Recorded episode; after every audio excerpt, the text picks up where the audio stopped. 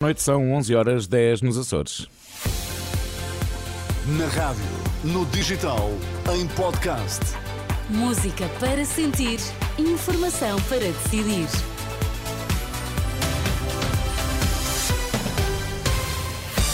Antes da edição da noite, vamos às notícias em destaque. A direção executiva do SNS garante que o plano de reorganização da rede de urgências está a correr como previsto e desmente a preocupação do bastonário dos médicos. Bernardo Silva assume, Portugal é candidato a ser campeão europeu de futebol. A Direção Executiva do Serviço Nacional de Saúde garante que o plano de reorganização da rede de urgências corresponde à veracidade da rede do Serviço Nacional de Saúde e que resulta daquilo que diz ser um esforço ímpar de organização e planeamento. É a resposta do gabinete de Fernando Araújo às críticas do bastonário da Ordem dos Médicos, Carlos Cortes, que aponta falhas ao plano e em declarações esta tarde à Renascença assegurava que muitos dos serviços que aparecem a funcionar, na verdade, não estão. Contactada pela Renascença, a Direção Executiva do SNS desmente assegura que a informação foi trabalhada com exigência e rigor com cada um dos hospitais e garante que o plano vai ser mantido. De acordo com este mapa, até ao próximo sábado há 37 serviços de urgência com constrangimentos em várias especialidades. Os sindicatos médicos vão reunir-se amanhã com a, luta, com a tutela para ajustar melhor a reorganização das unidades de saúde familiar, já depois de ter sido publicado em Diário da República o decreto-lei que cria o regime da dedicação plena. Ouvido esta noite pela Renascença, Jorge Roque da Cunha, do Sindicato Independente dos Médicos, diz que o novo modelo é mais aliciente para os médicos e pretende contribuir para a redução do número de utentes sem médico de família. Ainda assim, o sindicato espera discutir outros eh, pontos hum, hum, que podem ser atrativos para os clínicos, para além de questões específicas de acompanhamento dos eh, utentes. Há um conjunto de incentivos à produtividade que irão ser discutidos e têm necessariamente de ser publicado através de portaria. O Governo poderia fazer de uma forma autónoma, vai ouvir-nos, acompanhamento das grávidas, na saúde infantil, os rastreios ao cancro da mama, ao cancro de colo do útero, ao cancro do cólon, um conjunto de indicadores que nós eh, iremos eh, aguardar e ajustar àquilo que, que é a realidade e aquilo que será a nossa opinião. Jorge Roca da Cunha, nestas declarações à jornalista Marisa Gonçalves, tem expectativas então de melhorar o trabalho dos clínicos.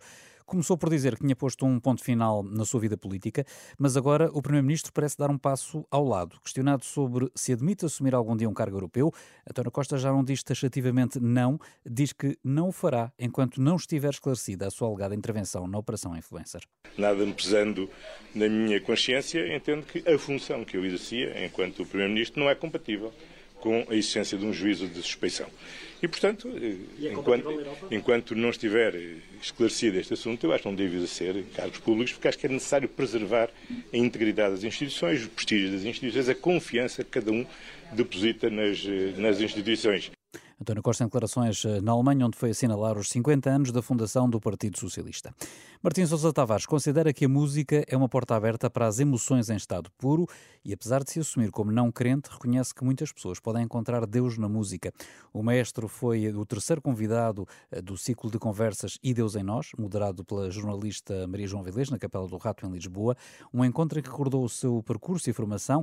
Martins Sousa Tavares procurou explicar a transcendência da música muitos filósofos se questionavam porque é que a música de facto nos faz sair de onde estamos e nos eleva ou nos faz eh, transcender o plano. Exato, porquê? E é esta característica inefável que a música tem, que é de facto nós não a conseguimos colher com palavras. Se a conseguíssemos descrever, não era música, era prosa, era qualquer outra coisa. E portanto, eh, sendo uma, uma porta aberta para emoções em estado puro, as pessoas acabam por encontrar na música muitas vezes o refúgio das suas vidas e perdem-se na música, procuram a música e a música pode ser resgatadora por e esse. Deus também podem encontrar.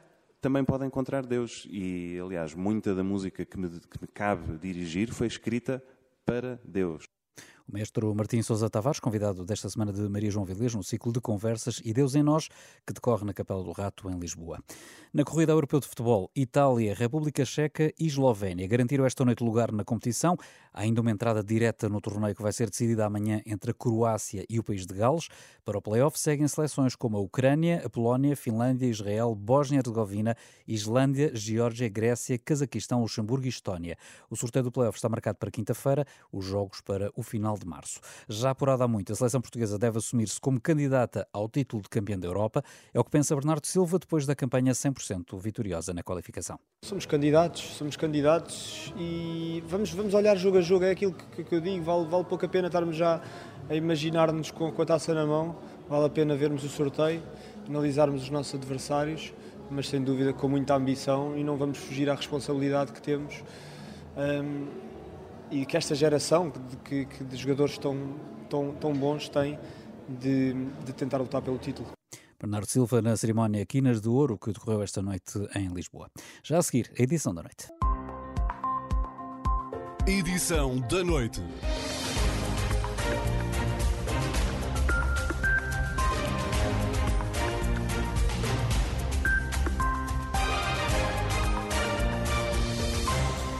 Está com a edição da noite da Renascença. Esta noite temos duas entrevistas. Antes de mais, ao diretor da Faculdade de Ciências e Tecnologia da Universidade Nova de Lisboa, José Júlio Alferes, que em conversa com o jornalista João Carlos Malta mostra-se preocupado em relação à forma como o aumento de preços no arrendamento de quartos já está a condicionar o ingresso de estudantes que residam fora da Grande Lisboa. O reitor, que também é especialista na área da inteligência artificial, fala ainda da realidade do chat GPT na faculdade que dirige e da forma como as empresas estão a aproveitar do aumento de licenciados para não os premiar devidamente nos salários. A primeira questão que, que tinha para lhe colocar era, é, é esta. Em 30 anos, segundo os dados do INE, o número de estudantes a frequentar o, o ensino superior uh, duplicou. O resto da sociedade, a economia, as empresas, o trabalho conseguiram acompanhar esta evolução? Conseguiram. Conseguiram. A nossa sociedade hoje é completamente diferente da sociedade de há 30 anos eh, e o emprego também é diferente. Eu julgo que a sociedade, o mercado de trabalho estão a absorver bem as qualificações dos estudantes que estão a ser formados na, nas universidades. Claro que podia ser sempre melhor e temos muita, e temos ainda alguma imigração de jovens talentos que, que vão para outras partes do mundo. Mas isso faz parte do, do processo de crescimento e, e a minha opinião geral é que em geral, sim. Temos hoje um emprego mais qualificado uh, e que é possível porque as universidades estão a formar, o, o sistema de ensino superior está a formar uh, muito mais jovens com qualificações. Um estudo recente revelou que na última década o ganho de concluir um curso superior em Portugal passou, em relação a ter o ensino secundário, passou de 51% para 27%, sendo que o salário nominal caiu eh, 15% nesse mesmo período. Acho esta uma situação normal, como muitos argumentaram, porque quanto mais pessoas estiverem no ensino superior, menos essa diferença se vai eh, sentir, ou considera que é, é normal e preocupante? É, é verdade que quanto mais pessoas tiverem o ensino superior, eh, enfim, aumenta bastante a oferta e, portanto, o preço, o prémio, acaba, acaba por, uh, por diminuir. Mas eu não diria que é preocupante, mas não é desejável, certamente. Uh, e, aliás, pode dar as indicações erradas aos jovens que, que questionam se devem ou não ter, ter mais formação. Mas eu julgo que, enfim, que deveria, que, que, esse prémio poderia ser um pouco maior e as empresas portuguesas talvez estejam a aproveitar um bocado de haver essa oferta maior para não darem um prémio tão, tão grande aos jovens uh, licenciados e mestres e doutores. Embora isto se ponha mais nas licenciaturas e mestrados que nos doutoramentos, porque aí é um bocado diferente. Passemos agora para, para as questões relacionadas com uh, a inteligência artificial. Uhum. Durante a Web Summit, Miguel Herdado, que é o diretor associado do Ambition Institute, disse que as escolas e as universidades não devem ostracizar o, o, o chat GPT, porque seria um erro se tentasse proibir este tipo de, de ferramentas, porque é o mesmo que tentar travar o vento pelas mãos. Não vai a lado nenhum. Concorda com esta ideia?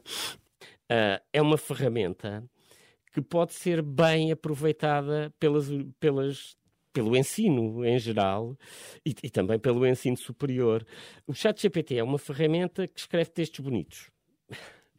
Não são necessariamente verdadeiros, não são necessariamente uh, cientificamente corretos, mas são textos bonitos. E, e, portanto, isso pode ser aproveitado para escrever textos bonitos. Se eu tiver uma pessoa que sabe exatamente o que está a dizer, o que quer dizer num texto, passá-lo pelo chat GPT para tornar o texto mais bonito, mais legível, mais conciso. Uh, e se essa pessoa a seguir ler o texto e for ver que aquilo que lá está corresponde àquilo que a pessoa quer dizer, isso é quase como um corretor de texto, como há os corretores ortográficos, uh, muito mais sofisticado. Esse uso, oh, isso e para tradução, esse uso do chat GPT é, é uma vantagem, especialmente para quem depois tem que ler os textos. Uh, o uso do chat GPT para, a partir de uma frase, dizer cria-me um texto sobre qualquer coisa é um péssimo uso. Uh, faz textos bonitos, podem não corresponder a coisa nenhuma. É uma ameaça para aquelas pessoas que têm que fazer trabalhos de, numa universidade, têm que fazer um trabalho sobre uma coisa qualquer e a pessoa sem saber grande coisa, o chat GPT constrói um texto bonito. Uh, mas quem vai avaliar esses textos se for da área científica onde o texto está a ser escrito, conseguirá perceber que quem está a escrever é uma pessoa, aqui não é uma pessoa, é uma ferramenta, que escreve bem, mas não sabe o que está a dizer. Aumenta, na sua opinião, o risco de fraude? Aumenta o risco de fraude. Uh, uh, o que quer dizer que as coisas têm que ser vistas, avaliadas com mais cuidado. Mas da experiência que tem, que, e já, já, tem um, já terá um certo lastro desde o início do, que o, o chat GPT se tornou mais comumente usado até, até agora, qual é que é o tipo de utilização mais comum? Que... É o mau, é o mau. é capaz de ser o mau, mas, uh, mas isso eu concordo com a frase que disse que não deve ser ostracizado. Não deve. Há, há um, por um lado, é, é de facto parar o vento com as mãos. Por outro, há coisas para as quais ferramentas, estas, uh, os Large Language Models, uh, podem ser úteis. A Universidade viu-se obrigada a criar algum regulamento para enquadrar este uso de, de ferramentas uh, de inteligência artificial no âmbito de trabalhos académicos ou ainda não? Ainda não ainda não foi criado. Veremos se será necessário ser criado um, um regulamento que, que diga para quê e para que não se pode usar, mas uh, até agora ainda não, ainda não foi feito esse, esse regulamento. Eh, vamos então mudar de, de, de tema e passar para hum, a relação, digamos, hum, entre a situação social do país e a forma como ela se reflete depois nas, nas universidades. E a questão que lhe queria colocar é como é que a crise na habitação se está a refletir, por exemplo, na, na, na Faculdade de Ciências e Tecnologias da Universidade Nova. Um, o simples arrendamento de um quarto está a atingir valores impraticáveis para a maioria das famílias portuguesas. Um, há cada vez menos alunos na, na, na faculdade que dirige uh, fora de, que residam fora da Grande Lisboa. Já se nota um ligeiro decréscimo. Já se começou a notar um decréscimo nestes últimos um, dois anos, pós-pandemia. Não é muito acentuado, mas é uma coisa que nos preocupa, porque a faculdade uh, é uma faculdade que recruta estudantes em todo, em todo o país e, e, e, é bom que assim seja. Eu lembro, eu, eu não, não sou da, originalmente da, da, zona de Lisboa, sou do, venho do Alentejo, de Évora, e, e, e, foi para mim, quando vim para a universidade, eu conheci pessoas do país inteiro. E, ao longo do, do, percurso académico que fiz, quando fiz a licenciatura, os cinco anos, uh, esse contacto com todo o país abre os horizontes do estudante e com o país e também com os estudantes estrangeiros, e essa também é uma questão importante. Uh, e, e, não só, e, e, e, também é pôr a universidade, nós queremos criar uma excelente universidade e queremos pô-la ao serviço de todo o país. Estamos numa fase, ou poderemos caminhar para uma fase que é mais uh, fácil, economicamente uh, mais aliciante para um, para um estudante, para um jovem de Berlim vir estudar para Lisboa do que um, um jovem que, que vive em Trás-os-Montes ou no Alentejo?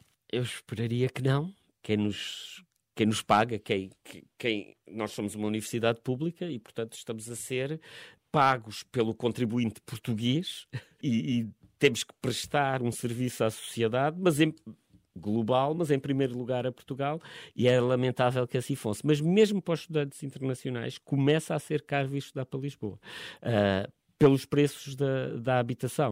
Há em Portugal em 4.400 cursos superiores, Espanha cinco vezes maior, tem 3.700 cursos e perto de 70 instituições de ensino superior entre público e privado. Ou seja, esta discrepância uh, num país muito mais pequeno, muito mais oferta formativa que o, o, o ensino universitário está transformado num, num negócio apenas no, apenas será, será possível, mas uh, ter uma parte muito importante de, do seu funcionamento e da forma como está organizado de negócio. Se fosse de negócio já não era mau, mas eu acho que nem sequer isso. Eu acho que não faz sentido termos tantos cursos. E, uma coisa que, que a faculdade pretende fazer é diminuir o número de cursos que oferece, em especial uh, a nível de mestrados. Acho que não faz sentido. Começaram-se a criar cursos uh, tão finos na sua área científica, especializações, que, coisas que deviam ser especializações de cursos mais gerais. Uh, e, e temos claramente cursos a mais, não, não, não há volta a dar. Se fosse por questão de negócio, pelo menos eu conseguia perceber a razão. Mas eu acho que nem isso é. Uh, a razão uh, muito tem a ver com, se quiser, uh, com quintas, com armazenar as coisas em silos. Há um grupo de pessoas que tem uma área de especialização e cria o seu próprio curso para desenvolver o seu próprio grupo dentro da sua universidade. Essa é a má razão. Depois, a outra é uma, uma percepção errada que a certa altura houve de que se o curso tiver um nome mais chamativo porque é feito através de uma especialização, pode atrair mais estudantes numa fase em que há muito, muita concorrência. Mas depois nada disso se verifica. A última questão tem, tem, tem mesmo a ver que pode ser uma consequência disso e, e, e queria lhe perguntar se, se acha que é uma consequência. Um estudo recente do, do ISCTE sobre o perfil dos jovens desempregados refere que 20% têm curso superior. O, o presidente do ISEG, João Duque, em declarações à, à Renascença, num comentário sobre este estudo, este estudo refere que isto indica que a oferta formativa uh, em Portugal não está alinhada com o mercado de, de, de trabalho. Concorda? Em parte, mas não tenho, enfim, não, não, vejo um drama em não estar completamente alinhada com o mercado. O meu entendimento é que as universidades, pelo menos as públicas, não estão ao serviço do mercado, estão ao serviço da sociedade, que é uma coisa diferente. Uh, e, e, e, e o mercado é um bocado o mercado que existe agora no país e, uh, uh, e as universidades servem também para projetar o futuro. E... Projetar, exatamente, para projetar o futuro e, e não, e, e, para criar um corpo de conhecimento que pode não ser imediatamente aproveitado no mercado. Isto é tudo muito bonito, tirando as pessoas que saem de curso e depois não têm empregos. Eu percebo isso, mas há aqui uma, uma uma questão está, quase. o que está a dizer é deve ter uma conexão próxima com o mercado, mas não ser o alfa e o ômega. Da... Não é, não deve ser o alfa e o ômega. As universidades uh, não devem ter como principal objetivo criar, uh, formar pessoas para aquilo que é o mercado português hoje. Devem formar pessoas para a sociedade. 20% é um número uh, muito alto e que, e que deve preocupar. De qualquer maneira, uma pessoa com formação superior é, pode ser frustrante para a pessoa não ir trabalhar exatamente naquilo em que teve a estudar, mas será, eu acredito, muito melhor trabalhador que se tiver mais formação, mesmo que não seja exatamente na, na sua área. José Júlio Alferes, muito obrigado pela, pela entrevista que nos uh, concedeu. Uh... Muito obrigado, foi um gosto. José Júlio Alferes lidera o maior campus universitário do país, com cerca de 8.500 estudantes, 420 docentes, 300 investigadores e 200 funcionários. Na segunda parte desta edição da noite, batemos com o investigador Adelino Cunha o papel de um partido como o PCP e o que é que faz com que o partido pareça algo desadaptado. É para ouvir já a seguir. Edição da noite.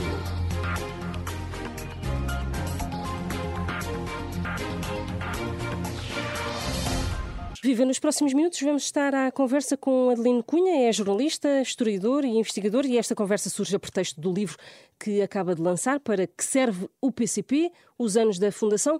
Bem-vindo, Adelino. Que fácil que é fazer a primeira pergunta, porque é uh, uh, o título do livro. Afinal, para que é que serve o Partido Comunista Português? Olá, Sara, bom dia, muito obrigado pelo convite. Uh, é muito mais interessante fazer, fazer as perguntas do que, do que ter as respostas. E eu, para ser completamente honesto, foi essa a, a, pergunta de partida que eu tentei responder com o livro e chegando ao fim...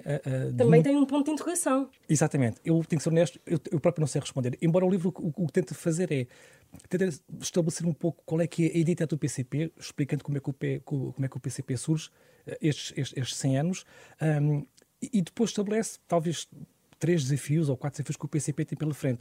Mas eu, eu acho que o livro não consegue responder a, a, a essa pergunta.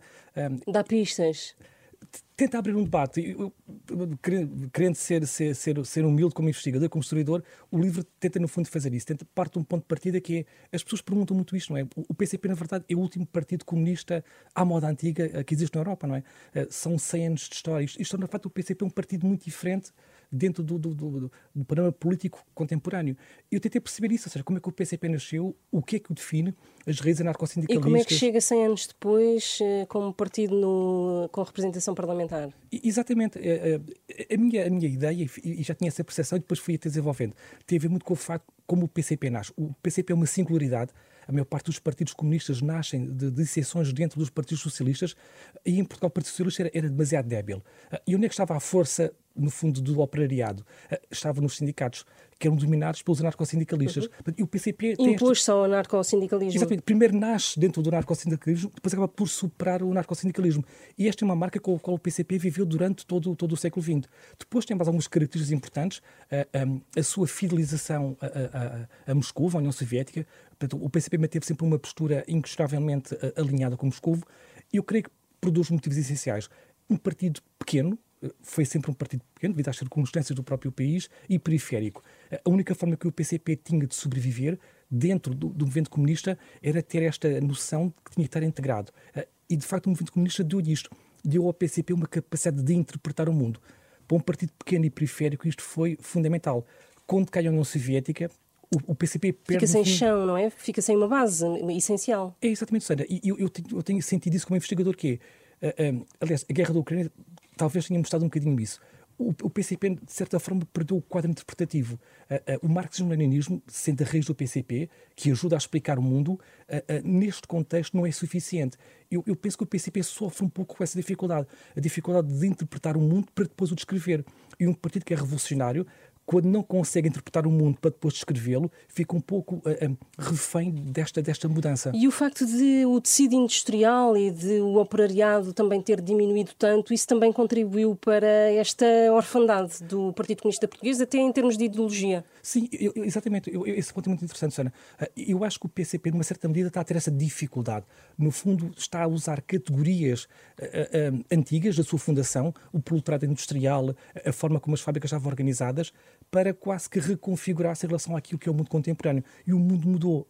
Aliás, não, não é só o mundo que muda, é também como é que muda. E o PCP, no fundo, tem que, penso eu, que resolver esta questão, uh, que é ideológica, que é não olhar para o movimento operário contemporâneo, para os problemas globais contemporâneos, com as categorias que são as categorias da sua identidade uh, primordial, da sua fundação. E isto não é fácil de, de resolver, até porque o mundo, a forma como ele está a mudar, cria suas dificuldades.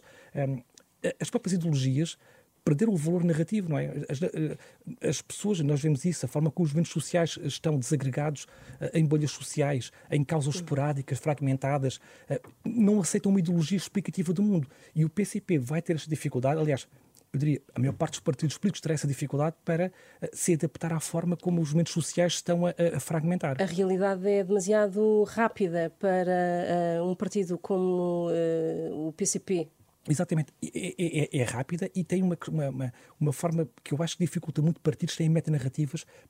O PCP tem não só uma interpretação da história, como um sentido histórico. É? O PCP sabe, sabe para onde é que vai a história.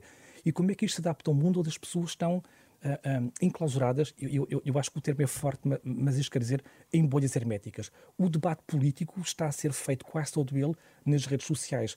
E nós criámos umas bolhas herméticas que, no fundo, estabelecem uma certa interpretação, interpretação da verdade e depois combatem umas com as outras pelo monopólio. Ou seja, eu, eu acho que a internet, as redes sociais, com todas as imensas vantagens que trouxeram, fecharam o debate. O debate é menos, muito menos plural, é mais fechado, mais tóxico, mais intolerante. Como é que o PCP, no fundo, pode mobilizar uma sociedade que está fragmentada e que está pouco receptiva às metanarrativas? E, e o PCP não aprendeu a mexer nessas ferramentas? Uh, porque eu acho que tem esta dificuldade, ou seja, não é tanto a adaptação à tecnologia, é a dificuldade de ter uma interpretação do mundo que depois não tem acolhimento com a realidade. Eu vou dizer isto com certa crueldade. É como se a realidade não se adaptasse à forma como o PCP está a interpretar o mundo para depois conseguir descrevê-lo. Uh, uh, o livro termina, como dizíamos, com uma pergunta. De facto, poderá o PCP adaptar-se à coisificação do debate político e propor uma nova análise do mundo sem deixar de ser aquilo que é? Então é difícil mesmo de responder a esta pergunta. Sim, no, no fundo, o, livro faz um bocadinho este desafio. Se, se, o livro estiver correto, ou seja, se o livro conseguir, eu não sei se consegue, uh, identificar qual é que é o sistema de identidade do PCP, que é, um, que é uma abordagem conceptual, isso significa que o PCP uh, ah, construiu-se em cima de cinco vetores que durante 100 anos permitiram a sua sobrevivência. Se o PCP perder alguma destas características, uh, perderá certamente também a sua capacidade de intervir no mundo a dificuldade de estar o contrário. Se o PCP também não se adaptar, terá a mesma dificuldade. Portanto, é, é no fundo uma, uma, um dilema de difícil resolução. Como é que o PCP se pode adaptar sem perder a sua identidade que manteve o PCP vivo durante mais de 100 anos? Então, agora deixe-me perguntar-lhe, e é quase que uma provocação, o PCP uh, eh, precisa de regressar a uma espécie de clandestinidade para voltar a ter expressão e influência inicial? Uh, pois a, a, pergunta, a pergunta é, é é deliciosamente provocatória. Eh, eu vou ser sincero, eh, não sei responder nesse sentido em que entendo o desafio, eh, mas o PCP sente que, o, que a transição para a democracia e que depois esta, esta, este aceleramento dos tempos modernos, as bolhas herméticas, esta fragmentação dos movimentos sociais, o PCP não está a conseguir interpretá-los. E, e, e, a sua herança, todo o seu peso histórico vem desses anos. O, o PCP é o único partido, nasce na sequência da Revolução Russa, e é o único partido em Portugal que de forma organizada ultrapassa os 48 anos de ditadura. Há ali uma geração de revolucionários que é forjada na luta clandestina. Há pessoas que vivem, nascem e morrem na clandestinidade.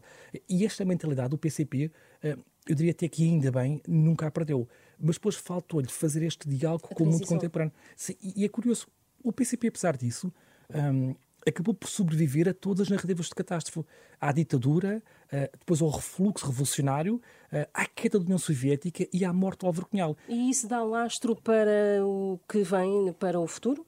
Eh, eu acho que o PCP está numa situação bastante conservadora, ou seja, está numa posição que eu acho que o PCP classifica como uma certa um certo, concentração de forças. Não diria um refluxo, mas está, no fundo, a concentrar as forças para o mundo que vier a seguir. Porque nós se perguntarmos a um dirigente do PCP, alguém do setor intelectual, no fundo, como é que eles veem o futuro, ou seja, como é que o PCP pode ser marxista-leninista, como é que a revolução vai aparecer em, Portugal, o PCP é um partido revolucionário, eles não têm uma resposta e não se preocupam com isso. Eh, ou seja, eles estão numa situação, parece-me a mim, de esperar um pouco a ver como é que o mundo se vai reconfigurando.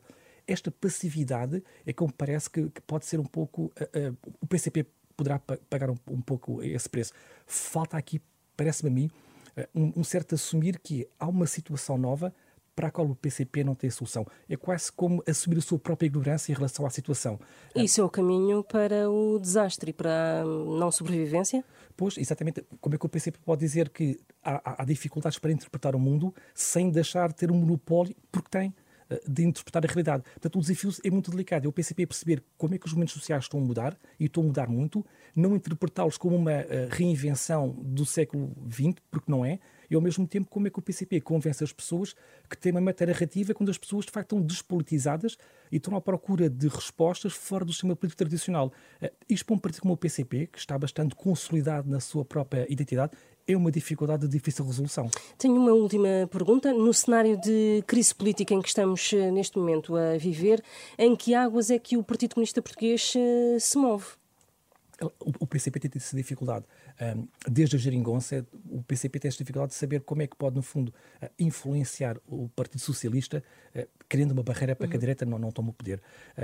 Em relação àquilo que se está a desenrolar, ainda difícil, não temos ainda os dados todos. É muito sobre... fresca. Ah, exatamente. O, o, o, que é espetacular, não é? Isto é que torna o mundo interessante. É, é esta dinâmica do, e a volatilidade não é? do mundo estar a mudar permanentemente.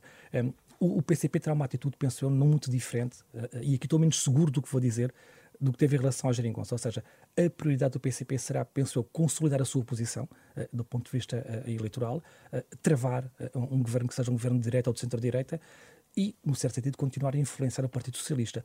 Nesta sua postura, o PCP não pode ir muito além disto de consolidar aquilo que tem e de tentar influenciar o Partido Socialista, no fundo, de chamar a ala esquerda do PS para aquilo que é a sua, a sua concepção do mundo. Mas o PCP terá, penso eu, cada vez mais esta dificuldade de saber como se situar num espectro político que está em mudança permanente. E a tendência eleitoral do, do PCP Uh, eh, qual é que poderá ser? Porque, tendo em conta as perdas eleitorais consecutivas dos últimos anos. Uh, eu acho que a tragédia para o PCP será se o PCP reduzir a sua existência em função das eleições. Ou seja, o PCP, sendo partido marxista-leninista, está ligado à classe operária, está ligado à classe dos trabalhadores. E, e, tem que ter, evidentemente, uma representação parlamentar nas câmaras, etc. Mas se o PCP se reduzir-se a si próprio aos votos que tem, aos votos que perde, eh, vai acabar por ter uma dificuldade existencial, diria eu. Portanto, o PCP tem que ter essa cautela, não pode ter não pode deixar de ter representação no Parlamento, eh, não pode deixar de estar preocupado com o refluxo das votações, mas não pode fazer a sua, depender a sua existência disso. Ou seja, o PCP nasce, e este é um dado curioso, como uma necessidade. Eh, e é uma necessidade quase neste sentido. Antes de haver PCP, já havia uma necessidade de haver PCP, porque o movimento operário, eh, as dificuldades de, daquilo que resultava do capitalismo, justificavam que houvesse um partido que defendesse a classe operária. E o PCP, quando perder esta ligação aos sindicatos, à classe operária, à sociedade, às massas, eh, perder-se-á também para sempre. Portanto, eu diria que o PCP, tendo que estar atento às eleições, ao número de deputados, aos vereadores, aos deputados municipais, não pode fazer depender a sua existência uh, dessas circunstâncias. Agradeço a Adelino Cunha, que acaba de lançar um livro para que serve o Partido Comunista Português, os anos eh, da fundação. Obrigada, Adelino.